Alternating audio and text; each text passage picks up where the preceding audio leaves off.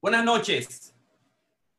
Qué bueno que estás ahí, como siempre, como todas las noches con nosotros en Corona Creativos Online. Sos el doctor Piña, psicoterapista, analista, junto a Ramón Blandino, ejecutivo, psicoanalista, consejero de terapia de parejas, y Karina Reque, consejera en salud mental. Como todas las noches, hoy tú en la especialidad fundamental de la psicología positiva con el tema y la Masterclass 76, cómo se hace el poliamoroso en la pandemia del COVID-19, hoy con tus psicoterapistas y consejeros de salud mental aquí en Nueva York. Es tu portal Corona Creativos Online, co-crea con nosotros una manera diferente y distinta de hacer las cosas con ciencia y con conocimiento. Desde el área de la salud mental, uno de los portales, la psicología positiva, como hoy viernes, y además los deportes, el arte y la cultura y la metapoesía y el psicoanálisis. Así que muy buenas noches, qué bueno que estás ahí con nosotros. ¿Cómo te encuentras, Ramón Blandino? ¿Cómo está todo? Muy bien, un fin de semana más. Este fin de semana correremos. Hoy vamos a seguir con nuestra charla y para Perfecto, así que hoy nuestro tema de hoy es cómo se hace el poliamoroso en la pandemia del COVID-19. Yo quería traer este diálogo, esta conversación fundamental con nuestros especialistas hoy, con Karina Rieke y Ramón Blandino, por el hecho de que eh, la, la, pandemia ha significado muchas cosas, ha significado, digamos, volver a restablecer nuestras vidas, a saber que nuestro mundo absolutamente cambió, eh, a acoger la pandemia, la dimensión de la soledad, a acoger los principios de la salud, el distanciamiento social, eh, digamos, cuidarnos, lavarnos las manos, utilizar el tapaboca como elemento fundamental, pero ¿qué hacemos nosotros con, nuestras, con nuestros amores, con nuestros amantes, con nuestras amigas, con, eh, en toda la dimensión social y sexual que hace, eh, que hace el que tiene una monogamia,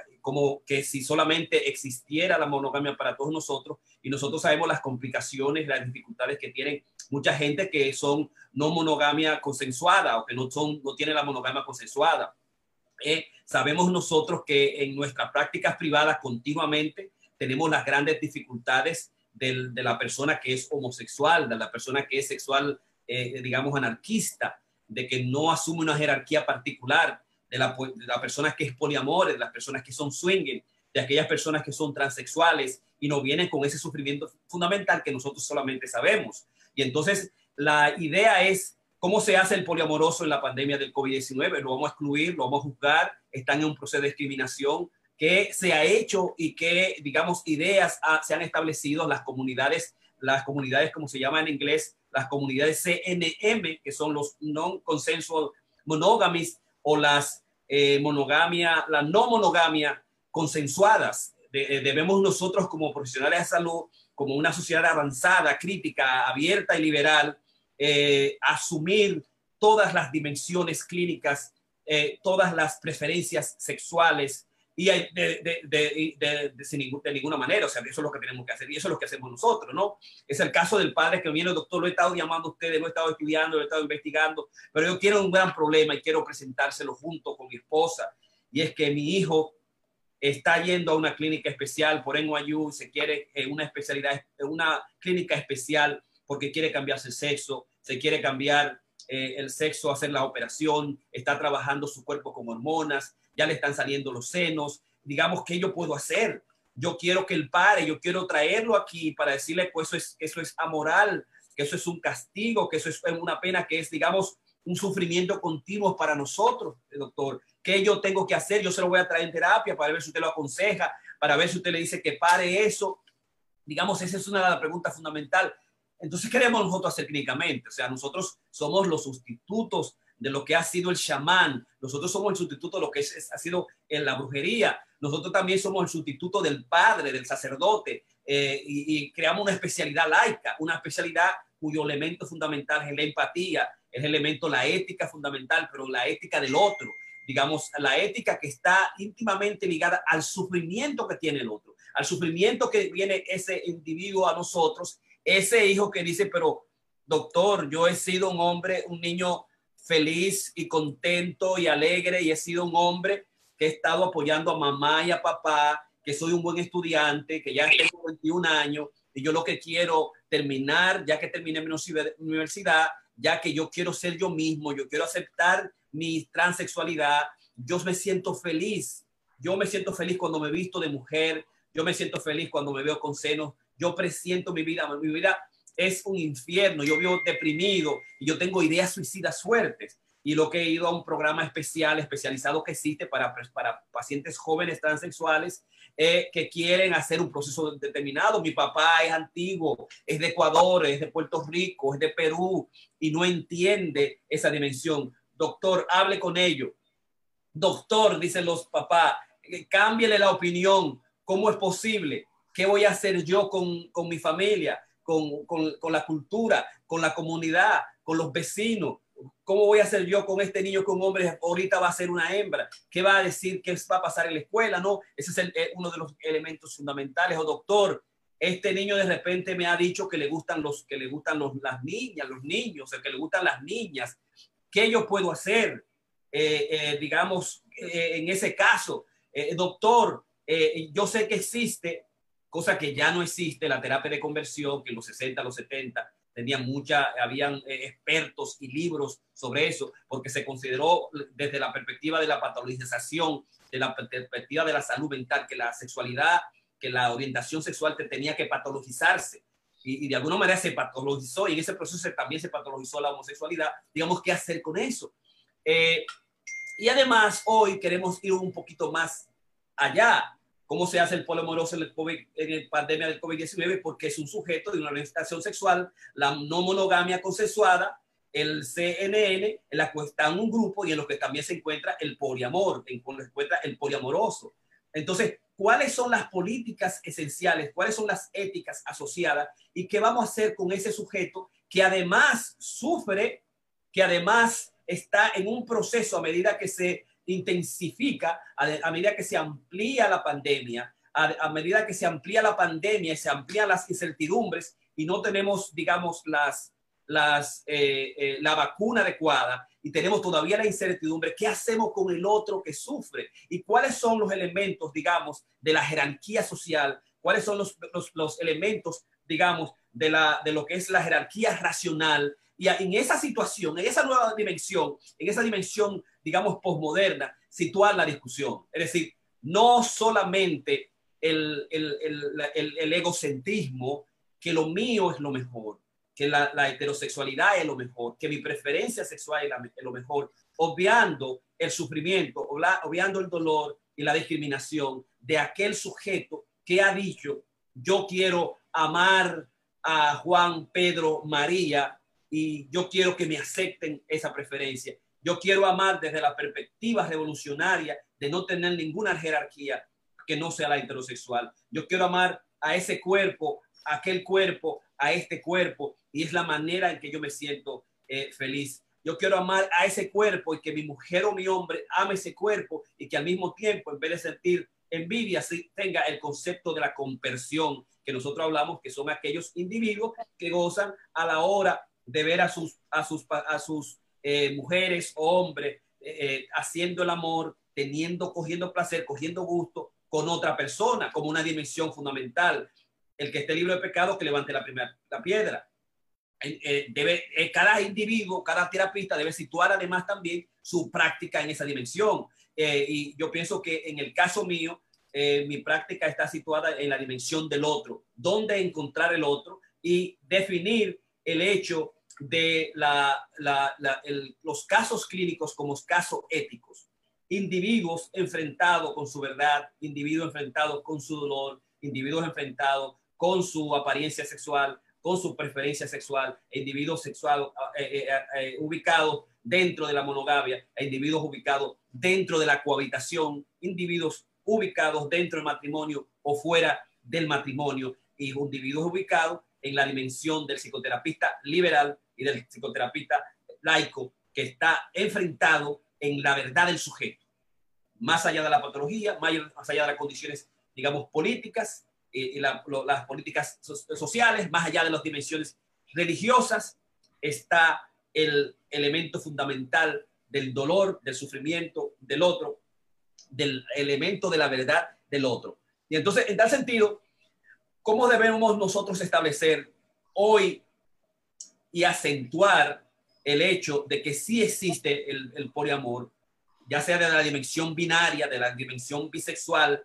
de la dimensión de lo que he hablado del sexo anarquista o de las relaciones abiertas, una relación marital heterosexual que se abre o se cierra, esa es la dimensión, o la, aquella, aquella, digamos, poliamor de los, de los amigos con beneficios, o aquellos que hablan de lo que es el fuck body o el body de coger, eh, eh, o las relaciones fluidas, ¿verdad? Las relaciones fluidas que cierran la, fidelidad y que cierran las, relaciones eh, sexuales sin protección en el, en el contorno de 3, de 4 y, digamos, regular la, la protección sexual con algunos sujetos de la relación. Digamos, eso es lo que tenemos nosotros que poner en, perspectiva y son las reflexiones que yo he querido traer y dialogar con Ramón Blandino y Karina al respecto, ¿no?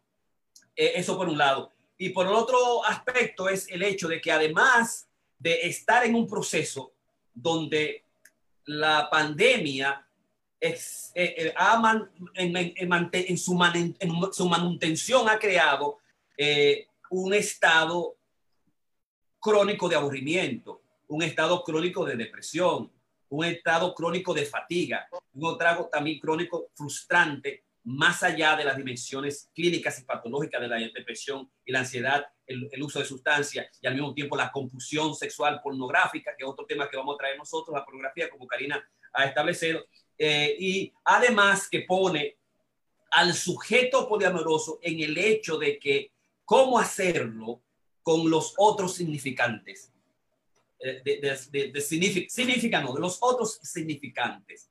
No el novio la novia, la mujer o la esposa, sino el otro significa, los otros significantes.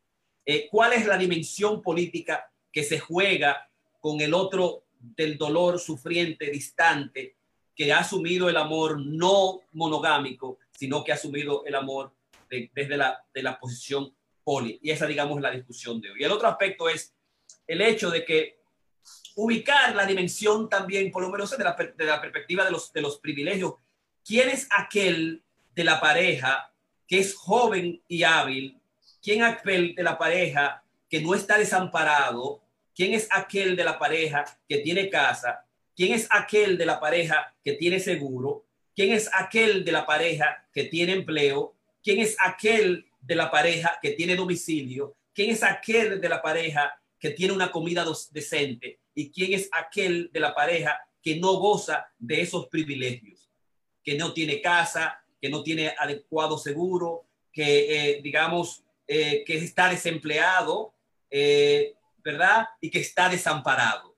Esa, esa dimensión de la cuestión poli hay que tomarla en cuenta.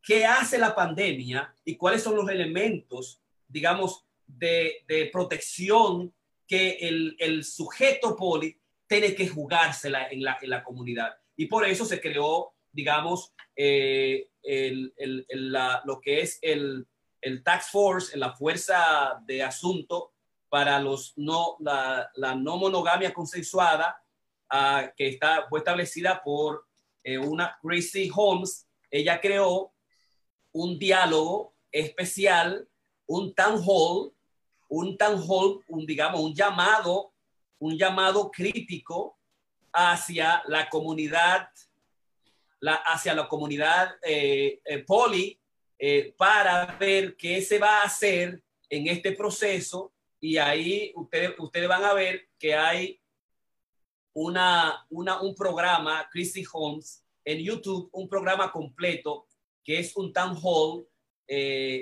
para discutir, digamos, para discutir la, la, overview de la comunidad, que son las estrategias, el, el gran, el, la, la, visión general, eh, hacen los, amor, los poliamores para, para hacer cita en el COVID-19, eh, por qué todavía las enfermedades de transmisión sexual eh, son un riesgo y cómo, cómo trabajar durante el proceso del COVID-19, eh, cuál es el modelo de, el modelo de consenso que se debe mantener ahora en, en, el, en el otoño del, en el COVID-19 cuáles son los elementos del, un trauma que significa contextualizar las decisiones de consentir una relación o dos o tres relaciones, el problema de la supremacía eh, eh, blanca, del racismo, el problema también del género, eh, el, digamos, la, el, asunto de las investigaciones que está haciendo, haciendo en Poliamoni, el, el, el landscape de la media,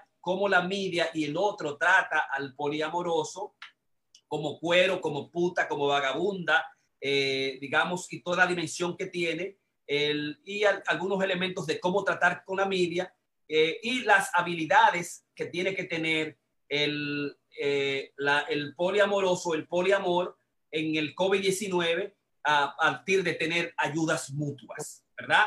Un, un, un eh, town hall o una conferencia del pueblo, una conferencia del pueblo eh, eh, titulada Get the latest information for the CDC about COVID-19, tiene las mejores informaciones del poliamor para el COVID-19 y las regulaciones del CDC, del Centro de la Transmisión de Enfermedades. Eh, y trajo a expertos panelistas como Ayla uh, Moyrich, Chrissy Holm, Derry Lola, Sach Bott, Libby Singback, Dwayne Smith, Intimacies con Amores, Ellie Schiff, Amy Moores, Ale McDonald, Rachel Waters, Jenny Marr, social workers, trabajadores, epidemiólogos, expertos en el área para defender la comunidad y para defender la complejidad que yo quería tratarle hoy y trabajarla con, con mis eh, especialistas favoritos en este día, digamos, especial. Y ese es desde la jerarquía sexual, donde está también la dimensión de la racional del racismo, del sexismo, del clasismo, de la disponibilidad de los prejuicios sociales en torno a lo que es el poliamoroso. ¿no? Esa es la, la, significación. Eh, ¿Cuáles son las nuevas prácticas y los objetivos que tenemos nosotros ahora eh, en términos de aquellos sujetos que no, tienen, no están en la condición de los privilegios y las jerarquías sociales? Y debe depender del amor domiciliario al amor que está afuera, del amor eh, custodial que está afuera, de los tres o cuatro amores y cómo se juega esa política desde la perspectiva clínica desde la perspectiva de, digamos, de salud mental. Esa, digamos, era la discusión que quería eh, traerles hoy, ya que en la semana, el viernes pasado, hablamos sobre la, lo que es el, el, el poliamor, eh, el arte de, de coger, el, los peligros de coger eh, o no coger en el proceso de la, de la pandemia, ¿no? Y ese es para, digamos, abrir el diálogo. Ramón. Sí, gracias. Eh, es interesante porque estábamos hablando un poquito la semana pasada de la diferencia entre el poliamor y el swinging y el commitment que existe en el, la persona que está en, en una poly relation.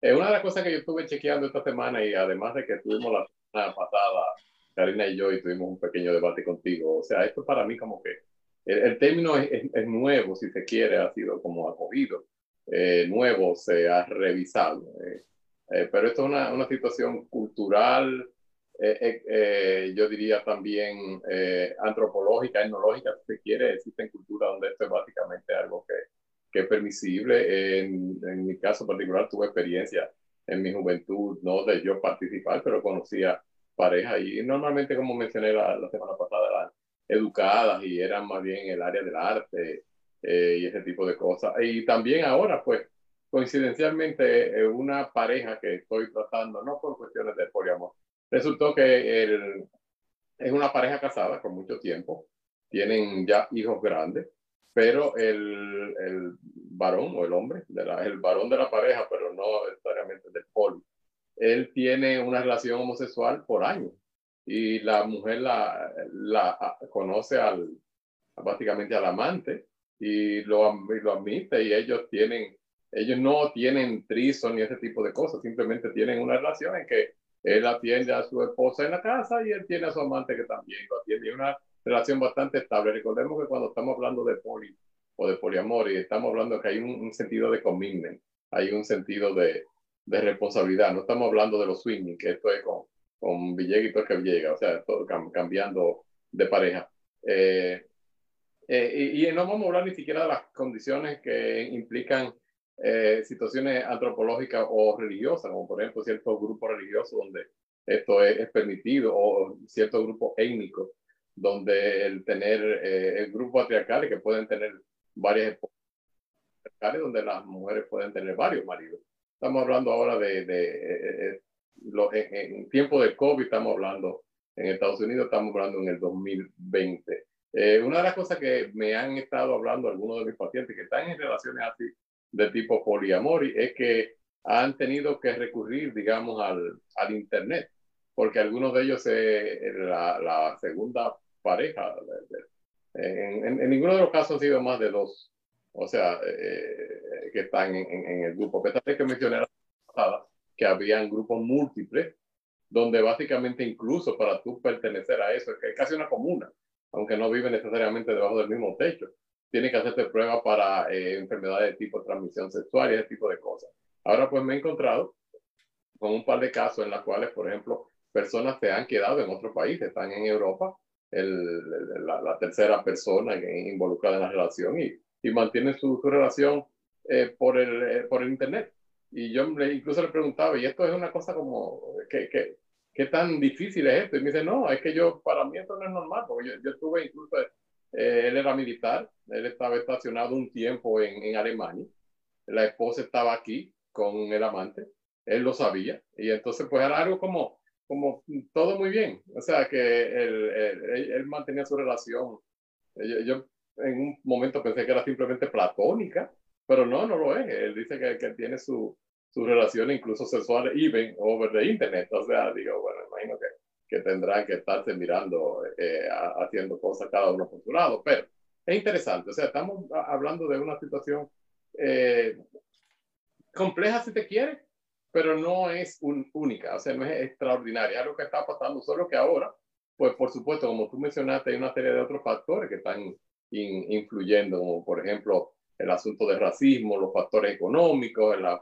factores de poder, eh, factores políticos, y todo esto ha hecho todo ese gran movimiento, y como tú presentaste ahora, incluso tienen un, un foro eh, eh, tienen grupos de estudio, la división que se creó, la 44 creo que es de la IPA, para, para estudiar esto, pero es algo que yo, yo pienso que eh, no tengo tantísima experiencia. Estoy hablando por casos muy particulares que yo conozco, no estoy hablando por estudios, digamos, de, de número, a pesar de que las estadísticas, como la mencionamos la semana pasada, establecen que entre un 20 y un 25% de la población ha tenido en un momento eh, estado en, y aquí en los Estados Unidos, por supuesto, también llamé la atención de que yo siempre... un, 20, un 20, un 20% eh, los números son altos.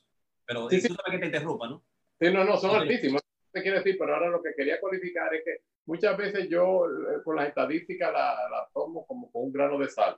Porque como eh, al, al, estar haciendo mis, mis estudios, que finalmente no pude terminar eh, mi doctorado, precisamente por las estadísticas, pues yo pude ver cómo son los, de sesgadas algunas muestras, en el sentido de que no necesariamente son representativas, no necesariamente, o sea que, y muchas de estas investigaciones no nos ofrecen, eh, digamos, una representación equitativa de todos los grupos. Entonces, pues hacemos inferencias, básicamente lo que estamos haciendo en muchos grupos. Yo no puedo decirte porque no, esos números de este 20% que me parece altísimo, eh, es pero, pero Ramón, de lo único que nosotros no podemos agarrar, para hacer un paréntesis ahí, son de las investigaciones. Nosotros no la podemos porque el, el terapista, el doctor, lo único que tiene son la investigación y de lo único que no podemos agarrar es de ella, no de, de pretensiones o de, o de inexperiencia, sino de, de, esos argumentos, ¿no? Claro, déjalo que termine porque después vamos, vamos a volver sobre eso. Déjalo tranquilo. Lo que está pasando es que básicamente una de las cosas por las que quizás también yo ah, nunca me gustaron mucho las estadísticas incluso los, los modelos estadísticos han, han, cambiado, es que tú puedes eh, alterar las variables y tú puedes tener ciertos, ciertos resultados en una dirección o en otro. Y además de eso, el muestreo. Eh, estamos hablando de que cuando tú me estás hablando a mí de estadística, tú tienes que decirme, bueno, esto es para tal y tal cosa. Por ejemplo, cuando yo hice mi tesis de maestría, eh, eso lo aprendí con el profesor Enerio Rodríguez, que fue mi mentor, y me dijo, no, Ramón, que tú tienes que reducir y tú tienes que especificar básicamente cuál fue mi tesis. Mi tesis fue esta estandarización del MMPI-2 en estudio, en, en estudiantes de primer ingreso del Colegio Universitario del 1989. y, en, y básicamente yo tenía que definir qué proporción eran eh, mujeres, qué proporción eran, controlando las variables eh, demográficas y, y económicas. Entonces, lo que te quería decir con esto, eh, yo sí creo que, claro, de lo contrario, no tendríamos avance en la ciencia si no estuviéramos utilizando o lo que son los estudios. Pero lo que quiero decir es que muchas veces no es que, eh, no es que estén biased, o sea, que estén eh, orientados, si tenemos nosotros los, los, los investigadores, porque yo todavía sigo investigando y tú más que yo que estás haciendo tu, tu disertación, sabe muy bien que las muestras muchas veces no necesariamente son representativas y hay muchos estudios que sí lo establecen muy claro.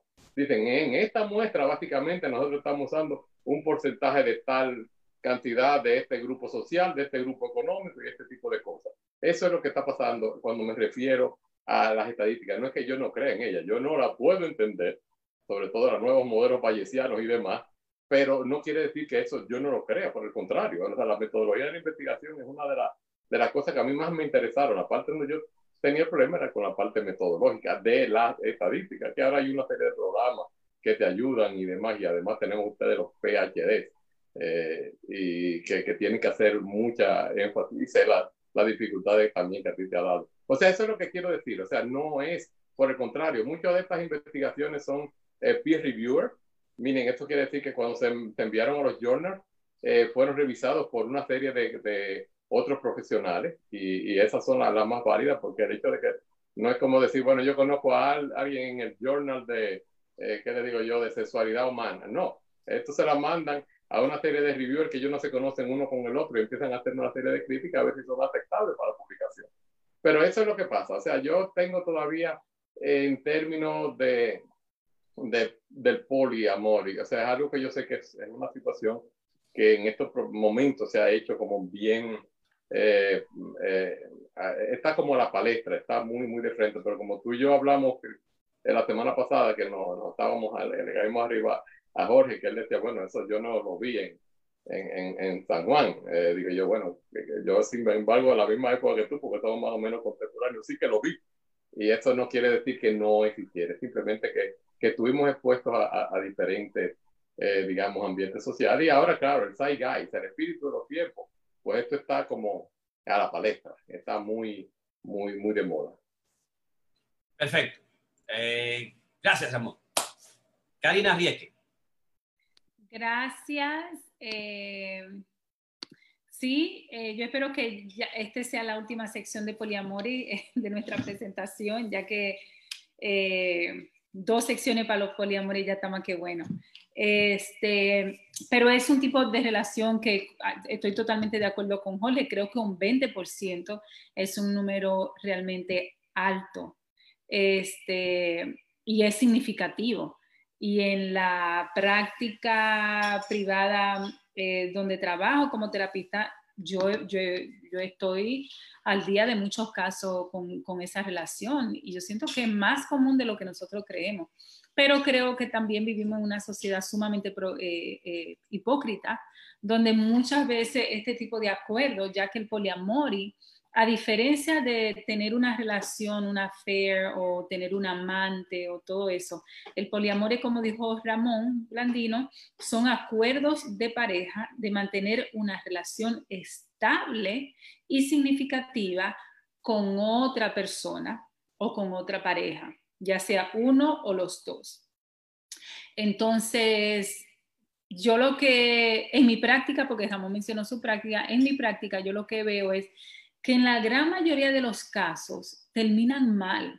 Este, y terminan, este, a pesar de que tienen la apertura, como yo especifiqué la semana pasada, terminan realmente haciéndose mucho daño y hay muchos, se chirean, se engañan, se mienten, eh, tienen affairs escondidos, tienen relaciones, tienen, eh, buscan la mentira y el engaño, que eso sí me gustaría ver si lo podemos tratar en una próxima eh, sección con ustedes, es el hecho de eso, de, de, de, dónde viene el engaño, por qué viene el affair, qué es lo que le atrae tanto a la gente, porque hay relaciones que son tan abiertas y aún así hay personas que tienen esa necesidad de tener algo escondido, porque el, el, el Eso es realmente lo que lo define, el, el, tener algo escondido. Eh, muchas veces no son ni siquiera sexuales, es simplemente un chateo, es esa es ese er, erotismo que hay, ¿no? En tu hablar con una persona, en tu comunicarte, en tu intercambiar. Entonces, la presentación mía de hoy va más bien dirigida al tema que estamos hablando, que es el poliamor, ¿no? ¿Qué ventaja tienen ellos y qué desventaja tienen en este proceso pandémico? Entonces, los beneficios que ellos tienen es que nosotros estamos viviendo en un proceso de, isolation, de, de estar eh, isolation ayúdenme. Aislamiento. De aislamiento, de aislamiento. Entonces, eh, si estamos en un proceso de aislamiento, para ellos es mucho más ventajoso, ya que este, socialmente el network, la, la, la, la cámara familiar de ellos es mucho más amplia que la de nosotros que tenemos relaciones un poquito más tradicionales, ese porque ellos, eh, como pueden, eh, tienen intimidad, este, tienen mucha más ventaja para hacer cosas más en común, eh, juntarse. Si viven juntos es mucho, eh, tiene ventaja y desventaja, pero tiene muy buenas ventajas porque, por ejemplo, tú puedes socializarte más, puedes hacer juegos, te pueden ayudar con los, con, los niños, eh, te pueden ayudar económicamente, hay mucho más ayuda, hay mucho más entrada. Este, la intimidad de alguna forma es más eh, eh, versátil, ¿no? Hay, más este, variedad. Este, si alguno de ellos pierde el trabajo, eh, el otro puede ayudar y hay, un, balance mucho más fuerte dentro de una familia. si tú te da miedo, hay de alguna forma una transferencia sumamente diferente para balancear el miedo que se está sintiendo. Entonces, es, como, es como lo que nosotros vivimos, pero el doble. La intensidad este, pero también la, la, la dificultad de que se puedan vivir, ¿no? Para los que viven juntos, para los que viven juntos, eh, esas son las ventajas. El cocinado. Este, gracias a Dios, yo comparto, mi marido no cocina nada, pero yo comparto la cocina con mis hijos. Entonces, mis dos niños desde los nueve años yo les enseñé a cocinar y lo hacía como algo divertido. Este, pero también yo les quería, quería que fueran independientes en sentido, si tú te da hambre, coge algo y siéntete cómodo como mi hijo que acaba de hacerse cena hoy, una, una muy buena cena. Entonces, eh, y, entonces hay esa variedad, ¿no? Eh, imagínate en una casa donde sea la, la, la, mujer sea la única que sea la que, la que tenga que cocinar en este tiempo pandémico donde los restaurantes estaban cerrados, que ahora recién es que están abiertos. Imagínate tú tener, porque si tú tienes cuatro miembros de tu familia que dependen de ti, tú tienes que cocinar, no hay opción. Este, entonces, en este tipo de relación, entonces hay un poquito más de variedad, un poquito más de, de opción. Este, y esas son ventajas este, importantes con relación a la isolación, a sentirte solo y triste o alejado. Hay mucha más socialización, ¿no? En todo nivel, porque imagínate, es como tú tener una doble familia, eh, porque en este tipo de relación hay realmente una integración física, sexual, pero también emocional. Y esto es lo que lo, lo hace particular a este grupo de personas que quieren este estilo, este estilo de vida. Las, desventajas que tienen los poliamoristas este, eh, son la vulnerabilidad, no solamente a eso, sino a la infección. Este, tú tienes más gente que sale y que entra a tu casa, so hay mucho más chance de infección en este proceso de pandemia, pero también este, lo que es estar irritado es, va a ser doble, tener miedo, tener estrés, va a ser, eh, hay, hay algunos argumentos que van a ser mucho más fuertes si se vive junto o si se vive separado. Entonces, si se vive separado, tú vas a tener el doble de, eh, de, estar irritable, que es lo que nosotros los terapistas hemos encontrado en este proceso pandémico, donde la gente realmente hay una gran estar irritable. Eh, porque hay muy poca tolerancia, ¿no? Recuérdense que ahora asumimos un espacio común este, donde antes era específico y ahora es mucho más amplio, ¿no? El comedor fue por, por tres meses mi oficina. Este, Jorge tenía la oficina de la casa, pero el comedor era la mía. Ahora, claro, ya yo me puedo ir afuera, pero eso me imagino que de alguna forma, si estás en un apartamento pequeño, puede crear fricción. Imagínate si es doble, si son cuatro. Aquí habemos dos terapistas pero imagínate que hubiera más terapista en la casa, hubiera sido, este, a veces yo me iba arriba o diferentes lugares, este, y aún así a veces me irritaba porque oía la voz de Jorge que, que hablaba a veces muy alto.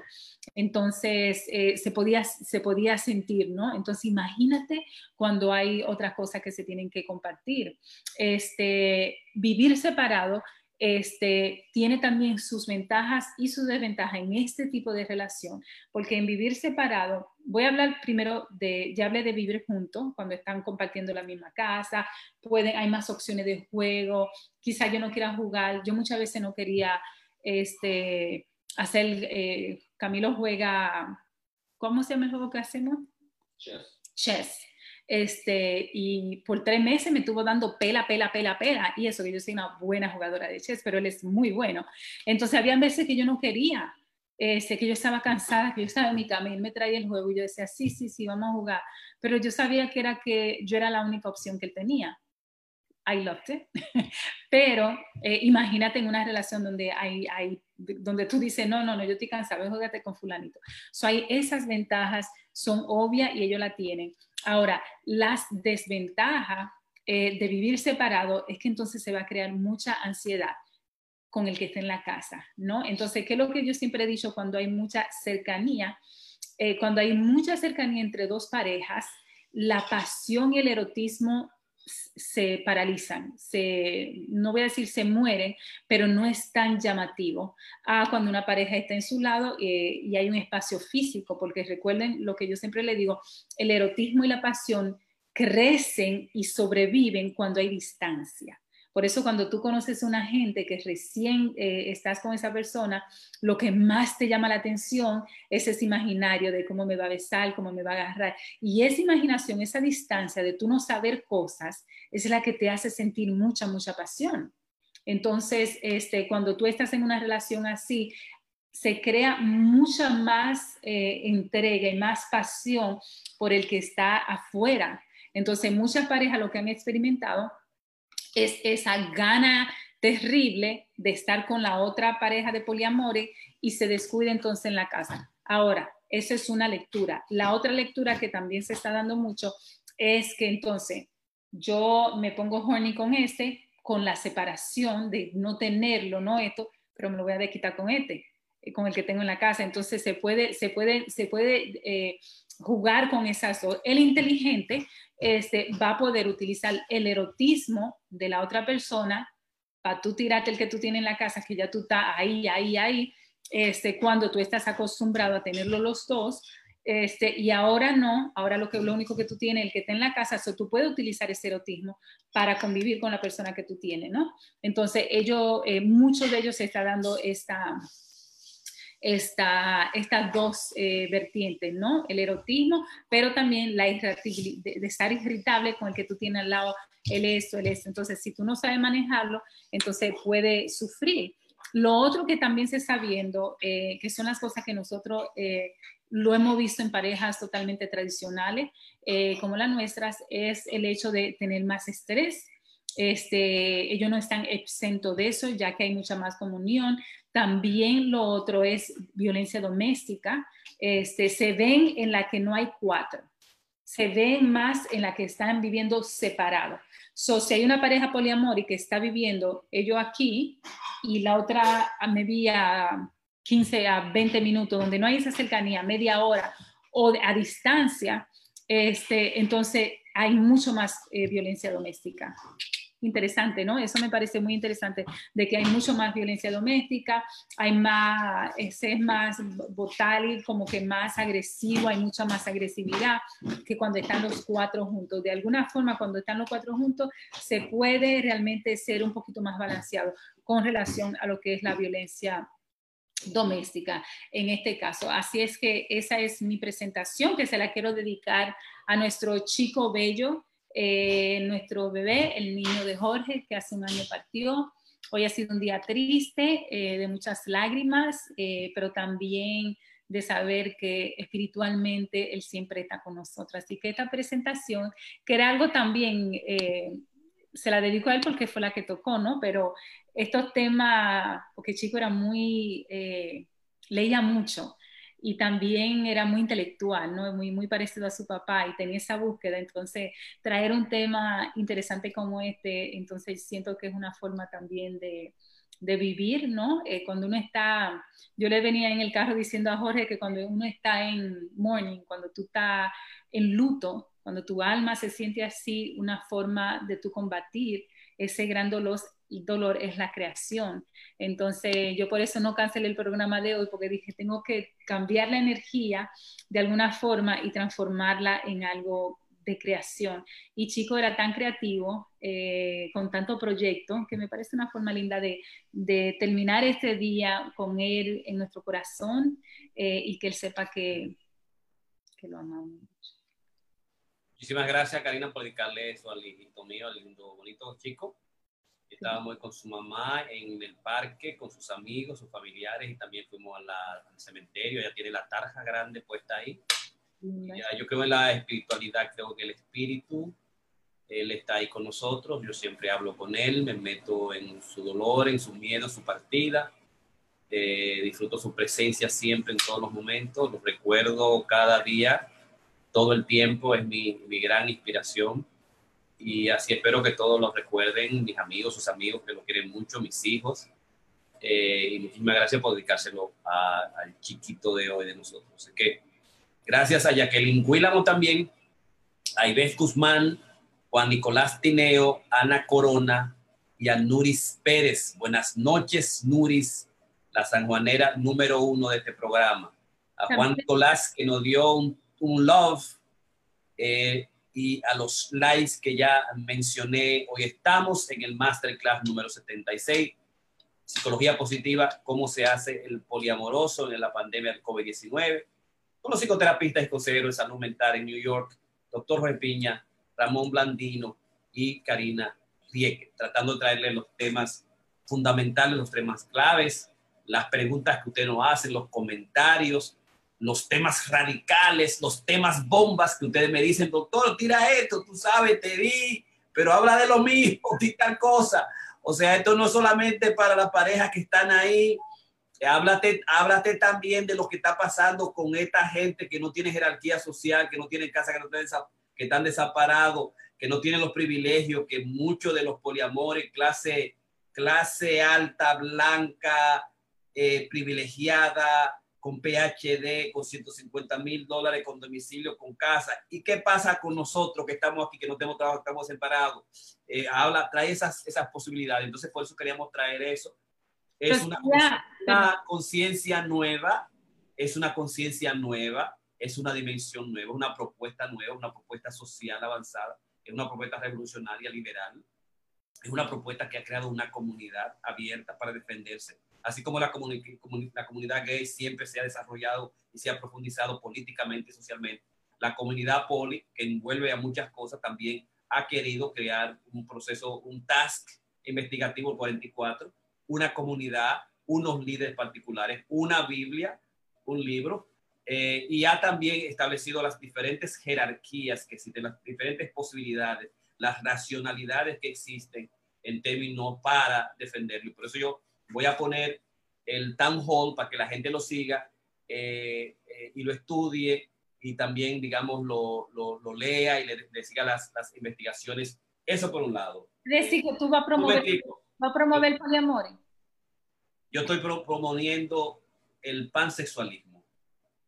Que cada quien goce su sexualidad como mejor le plazca y le convenga. ¿Te gustó, Ramón? La perspectiva, de la perspectiva de la perspectiva de los casos éticos, de los múltiples pacientes homosexuales, gay, lesbiana, heterosexuales, de poliamore, swinging que he tenido, yo tengo un profundo respeto por ellos y espero que todos los profesionales de la salud no discriminen ni tampoco, eh, digamos, juzguen o cuestionen de una manera crítica lo que es una aceptación, una preferencia sexual a todos los niveles. Entonces, por eso eh, y por las preocupaciones de quien sufre su dimensión, es que yo he traído eh, estos temas para discutirlos con ustedes. Esa es por, una, por la por segunda intención. Y la tercera intención que tú no seas bueno con, con, la, con la estadística, que tú no seas bueno con la matemática, tú no puedes desdeñar la ciencia, tú no puedes, de, tú no puedes desdeñar lo que es la ciencia, lo que es las estadísticas, lo que son los números, lo que son las, las probabilidades, ¿verdad? No se puede, no se puede, porque yo no lo hice bien, porque pasó yo mismo. Tú sabes lo que ha significado la ciencia, la ciencia es la que nos ha traído a este momento. Mi hermano, son seis pies. Si usted antes de los pies se va, de los seis pies se va a enfermar. mi hermano, usted lávese la mano, porque los microbios hace mucho que descubrimos y es parte de la ciencia. Entonces, eh, eh, cuando decimos un 20%, es un 20%, ahí no hay tu tía son estudios de investigaciones de doble ciego a todos los niveles, en todas las culturas, en todos los medios que te va a dar 20% de la comunidad. O sea que, porque, porque en aquella ocasión, porque yo puedo jugar con los números, porque yo puedo estar con Dios con el diablo, no. La ciencia existe, las estadísticas existen, y lo que nos diferencia a nosotros de los chamán, del brujo, del, del tipo que opina, porque siempre en la salud mental y la psicología hay más gente allá afuera que opina, no, porque usted tiene que hacer esto. Y los, nosotros hablamos y discutimos y nos peleamos con el asunto de los inspiradores y de, la autoayuda y lo criticamos precisamente porque no están basados el 95% de la, en la ciencia. no hay efectividad. Si tú me dices a mí, usted va a bajar 100 libras utilizando este método en tres meses, usted tiene que bajar, yo tengo que bajar a 100 libras no me venga que no, que, ah, no me venga con, la, con el hecho que dice, ah, además, este libro está simplemente, no es, una, no es un, un consejo profesional de una persona que no es licenciada, solamente usted tiene que utilizarlo como una manera de diversión. Oh, pero ven acá, Karina no es hasta trabajando aquí una opinión de que diversión, ni Ramón Blandino. Nosotros somos profesionales que estamos basados, que lo que nosotros decimos tiene que estar basado en la ciencia fáctica, real, y en, la, y en la ciencia de la casuística, que es una ciencia extraordinaria. Es la ciencia clínica por excelencia. Un caso de ese tipo que se repite en serie, que yo presento y me da los componentes permanentes y constantes, me da la validez, me da la persistencia, me da el target, eso es ciencia. Nosotros estamos aquí, prácticamente, un momentico, un momentito, estamos aquí por la ciencia. Nosotros estamos aquí por los números. Nuestra opinión profesional vale precisamente por eso. Si hablamos de un 20%, ah, no, yo no voy a contar un 20% porque yo, no, no, no. Es un 20%, mi hermano. Jorge, vamos a abrir el diálogo porque si no, tú vas a ser un monólogo siempre que hay una discusión. Pero es que tú tienes que dejarme que yo exponga mi tema, como tú te desahogas. A ti, a, a, a, Karina Rie, que es la profesional, me lo han dicho, esa es la mujer más mimada del mundo. Se le da 45 minutos y una hora para que ella hable y no le discute. A la próxima, la gente que me había dicho ahí, corta la gente que me dice, corta la tipa, la voy a, cuando ella esté inspirada, en su, en su hora y pico, voy a decir, pero, pero, por favor, eh, dale tiempo a otro, dale más tiempo. Abierto. Ramón, Karina después. Ok, déjame decirte. Primero, Jorge, discrepo contigo en eso de la ciencia. La ciencia es algo que no es estático. La ciencia ha cambiado. Podemos hablar de, por ejemplo, la ciencia física. Desde el modelo de la física euclidiana fue cambiando. Después teníamos a Einstein con, con, la física cuántica y ahora tenemos que todo está cambiando con la, la física de la string, string theory. Meaning, los números, sí, los números son una cosa que, que están ahí, pero los números te pueden manipular por eso incluso cuando se, se hacen todas estas encuestas eh, eh, electorales, tú ves que bueno, que, que, que, iba a ganar Leonel, que iba a ganar el, otro, que iba a ganar el otro, ¿y quién ganó? Y lo mismo pasa aquí, o sea, sabemos, y tú lo sabes igual que yo, sí, es cierto, en ciencia hay y, hay, y hay unas ciencias que son más exactas que la otra. La psicología, lamentablemente, es una ciencia, o muchos todavía le llaman pseudociencia, porque es multicausal, tiene múltiples causas, y por eso que estamos usando ahora el modelo de estadística bayesiana porque puede establecer una serie de, de diferentes variables que pueden alterar el producto. No es como decir 2 más 2 son 4.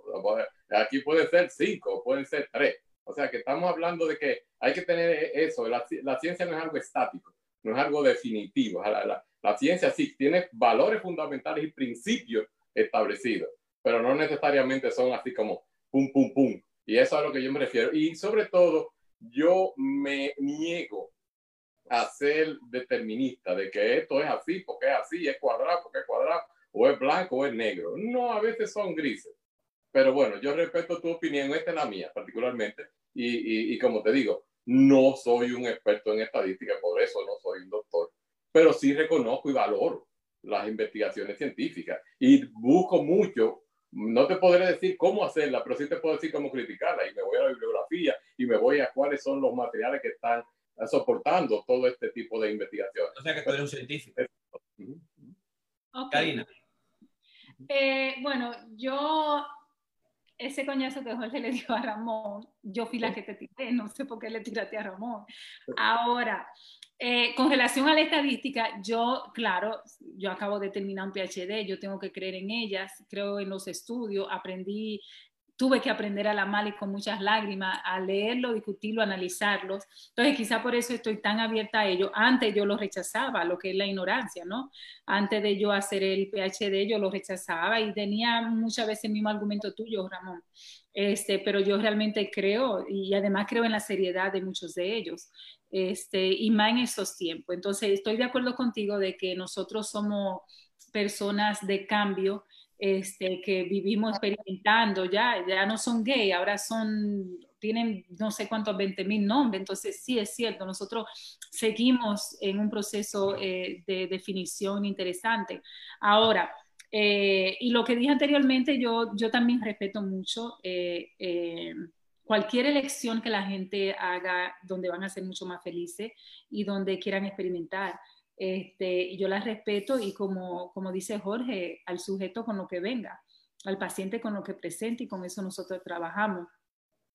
Eh, pero yo lo que quería traer la conversación era con relación a porque yo cuando vi a Ramón hablando, yo también vi a Ramón de alguna forma menospreciando, en base a, a, lo que él dice era su propia, es su propia ignorancia, menospreciando este estilo de vida. Entonces yo lo que digo es, ¿y, y cuál es la posición con los affairs, con los amantes, con el engaño? ¿Entiende? Por lo menos estas son personas que deciden hacerlo abiertamente y decírselo aunque las estadísticas dicen que ellos pueden engañar y mentir como cualquier otra y sale a relucir. Pero, este, ¿cómo será? Es decir, ¿qué, tan severo vamos a ser nosotros? ¿O qué tan severo sería Ramón en criticar lo que sí hace tanto daño, ¿no? Que es el engaño, la mentira, la falsedad, este, que tradicionalmente y tan aceptable es a nivel social especialmente en un país como el que nosotros venimos, caribeño, donde cuando yo voy a Santo Domingo, no, ahora yo me voy para mi segunda esposa, donde, donde hay segunda familia, totalmente donde, donde se turnan, no se hablan, son enemigas, pero se turna el marido. Entonces, es muy interesante, me, me, me da mucha curiosidad la hipocresía, la hipocresía que hay, en, eh, que, que, hay a nivel social y a nivel cultural nuestro, este, donde una, porque es nueva, diferente, la podemos criticar y menospreciar, mientras otras hacen igual o más daño. Entonces, a mí me gustaría también ver si podemos traer ese tema de lo que es, eh, de lo que son esas herramientas que se utilizan, ¿no? Este, y, si, y, si, y si la gente sería más feliz, porque en el fondo eso es lo que nosotros buscamos, ¿no? Eh, y eso me parece interesante. Excelente. Ah, y el libro que te, recomiendo, Jorge, es Mario Bunge, posiblemente tú lo, ya lo, debes haber leído, La ciencia y su método y su filosofía. Eh, eh, seguro que tú lo viste porque la UAS, en la UAS eso era un libro. Yo leí ese libro, La dimensión de ciencia no, no se discute, nosotros somos científicos, nosotros somos científicos nosotros tenemos que creer en la ciencia, porque si nosotros no queremos la ciencia, nuestro método tiene que ser un método científico, un método hermenéutico, un método estadístico, eh, pero nosotros somos científicos y pertenecemos a una ciencia, la ciencia de la salud mental, las ciencias clínicas y hacemos nuestro trabajo y por eso nuestros, nuestros pacientes nos buscan, porque nosotros sabemos lo que estamos haciendo. El, hay coach, hay entrenamiento, hay entrenadores, hay espiritistas, hay inspiracionales que ellos no saben lo que están haciendo. Nosotros sabemos lo que está haciendo basado en principios establecidos científicamente por grandes autores, por grandes teóricos, por la práctica en laboratorio, como cuando hablamos de Goldman y los trabajos, como hablamos de, de, Master Johnson, de Kaplan, investigadores realmente en la ciencia, en el laboratorio, con toda la biología. O sea, nosotros somos científicos nosotros no desconocemos la ciencia, porque entonces vamos a hacer unos charlatanes, vamos a hacer unos charlatanes, una gente que habla lo que le dé la gana y dice y piensa y trae teoría. Y no, no, nosotros somos científicos, cientistas, y eso es lo que nosotros somos, profesionales de la salud, y hay una basamenta que trabaja en nuestra clínica, trabaja lo que nosotros hacemos y probamos, y nos hace una especie de blindaje, de shield de nuestra profesión, a partir de la cual hay una ética. O sea, por eso somos nosotros aquí. Ahora bien, por eso yo siempre digo, es la opinión profesional de Karina Rieke, es la opinión del doctor Jorge es la opinión de Ramón Blandido. Yo espero que usted cite a cada quien en su turno. usted sabe que usted diga, no, fue lo que dijo. Él dijo tal cosa y lo basó en que, bueno, yo no sé en qué lo basó. No, no, no. Nosotros generalmente lo basamos, los tres, en la ciencia. En la ciencia es la mejor metodología que existe para tal trastorno o posición clínica.